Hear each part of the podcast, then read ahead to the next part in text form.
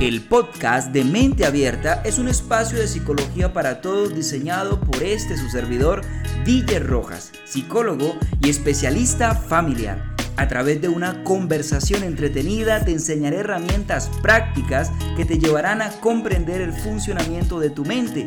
Además, conocerás pautas básicas para conservar el equilibrio emocional para tener una mejor salud mental. En mente abierta venceremos los prejuicios con conocimiento.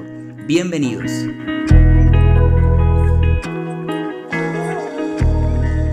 Hola a todos, ¿cómo están? Espero que estén muy bien. Yo estoy muy emocionado de iniciar esta segunda temporada de este espacio llamado Mente Abierta, donde nos encargamos de vencer todos los prejuicios con conocimiento. En el día de hoy estaré trabajando un tema súper interesante, un tema de actualidad, un tema que se está presentando mucho en la juventud actual. Estoy hablando de la dependencia emocional. Así que entremos a trabajar este tema tan interesante. Como definición, la dependencia emocional es un estado psicológico que se manifiesta en torno a las relaciones que se establecen, pero fundamentalmente en las relaciones de pareja. Este tipo de relaciones se caracterizan por ser altamente destructivas. En ellas se pone al otro por encima de cualquier otra cosa, incluso por encima de uno mismo, pese al sufrimiento y el malestar que la relación puede estar generando, siendo la otra persona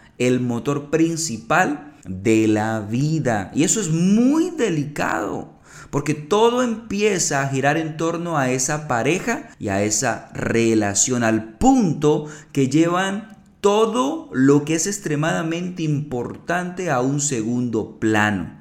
Es decir, la vida familiar, las relaciones sociales y las actividades personales. Si en tus relaciones personales sientes que adquieres un papel de sumisión o tienes la sensación de no poder vivir sin tu pareja y la idea de la ruptura te genera sentimientos de ansiedad y de depresión que sobrepasan y que no te puedes autogestionar, es posible que tú que me estás escuchando estés padeciendo de dependencia emocional. Las personas que presentan dependencia emocional siempre construyen sus relaciones a través de las mismas fases. La primera fase que siempre se presenta es la fase del conocimiento.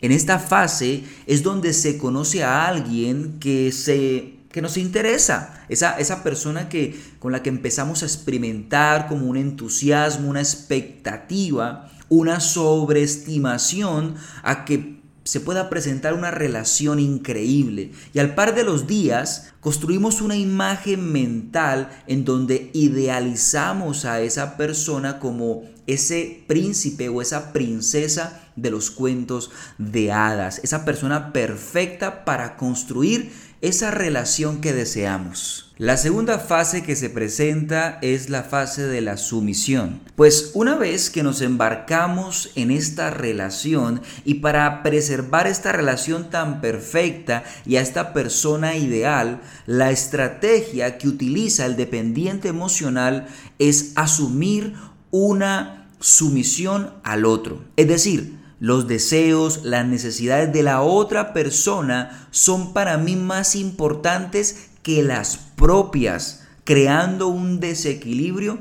en la relación.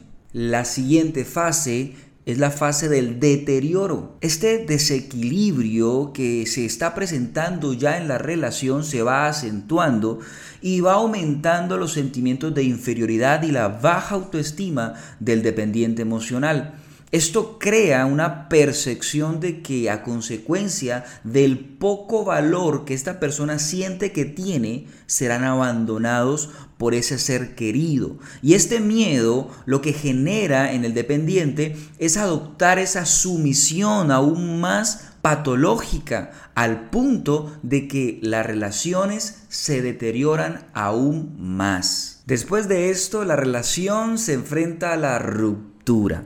Y se produce la ruptura generando en la persona dependiente un dolor incalculable al punto que gesta o genera un síndrome de abstinencia, el cual está caracterizado por estados de ansiedad, por separación y procesos depresivos. Esos sentimientos son tan fuertes y difíciles de gestionar para el dependiente que centra todos sus esfuerzos en retomar la relación, aunque ésta sea una relación destructiva tóxica. Y por último, el cierre de este círculo vicioso termina con la búsqueda de nuevas relaciones. Sí, así como me escuchas, en el caso de que la relación antigua no funcione, no retome, pues el dependiente emocional va a centrar todo su esfuerzo en encontrar una nueva pareja para que pueda tranquilizar esos sentimientos de soledad,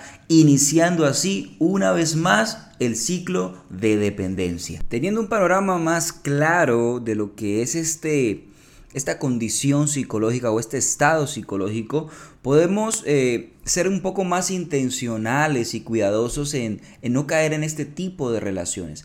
Quisiera eh, ahondar un poco más para que conozcamos a profundidad este estado psicológico. Me gustaría hablar un poco acerca de los síntomas para que tú estés preparado, para que tú lo detectes a tiempo. Así que dentro de los síntomas de una persona dependiente, pues son una amalgama de procesos psicológicos, emocionales y conductuales, de los cuales podemos destacar algunos como la idealización del otro. Las personas dependientes siempre crean una imagen idealizada de la pareja. También pueden presentar pánico ante el abandono o el rechazo de esa pareja. Es decir, la idea de ser abandonados o rechazados genera mucha ansiedad, y siempre se ante o se adelantan a escenarios de sufrimiento porque piensan que no pueden estar solos en ningún momento. Y aquí entra otro síntoma, el miedo a la soledad. La soledad para el dependiente emocional es un estado muy angustioso. Por eso es que se aferran obsesivamente a esa persona del cual dependen. También es importante resaltar que uno de los síntomas que priman mucho en las personas dependientes es la baja autoestima. Las personas dependientes presentan una autoestima que siempre está condicionada a los demás. Para ellos su relación es su fuente de autoestima, así que cuando ya no la tienen, pues presentan estados de ánimo muy variantes. También se puede presentar dificultad para tomar decisiones. Las personas con dependencia emocional siempre tienen verdaderas dificultades para tomar decisiones en las relaciones y en las situaciones de pareja. Tienden siempre a delegar las decisiones al otro. También se puede presentar una necesidad incalculable de agradar. Siempre el agradar para una persona dependiente es fundamental ya que para, para tomar o para tener, conseguir esa aceptación por parte de los demás, busca de una u otra manera siempre llenar las necesidades y las opiniones y los deseos del otro. También se puede despertar una necesidad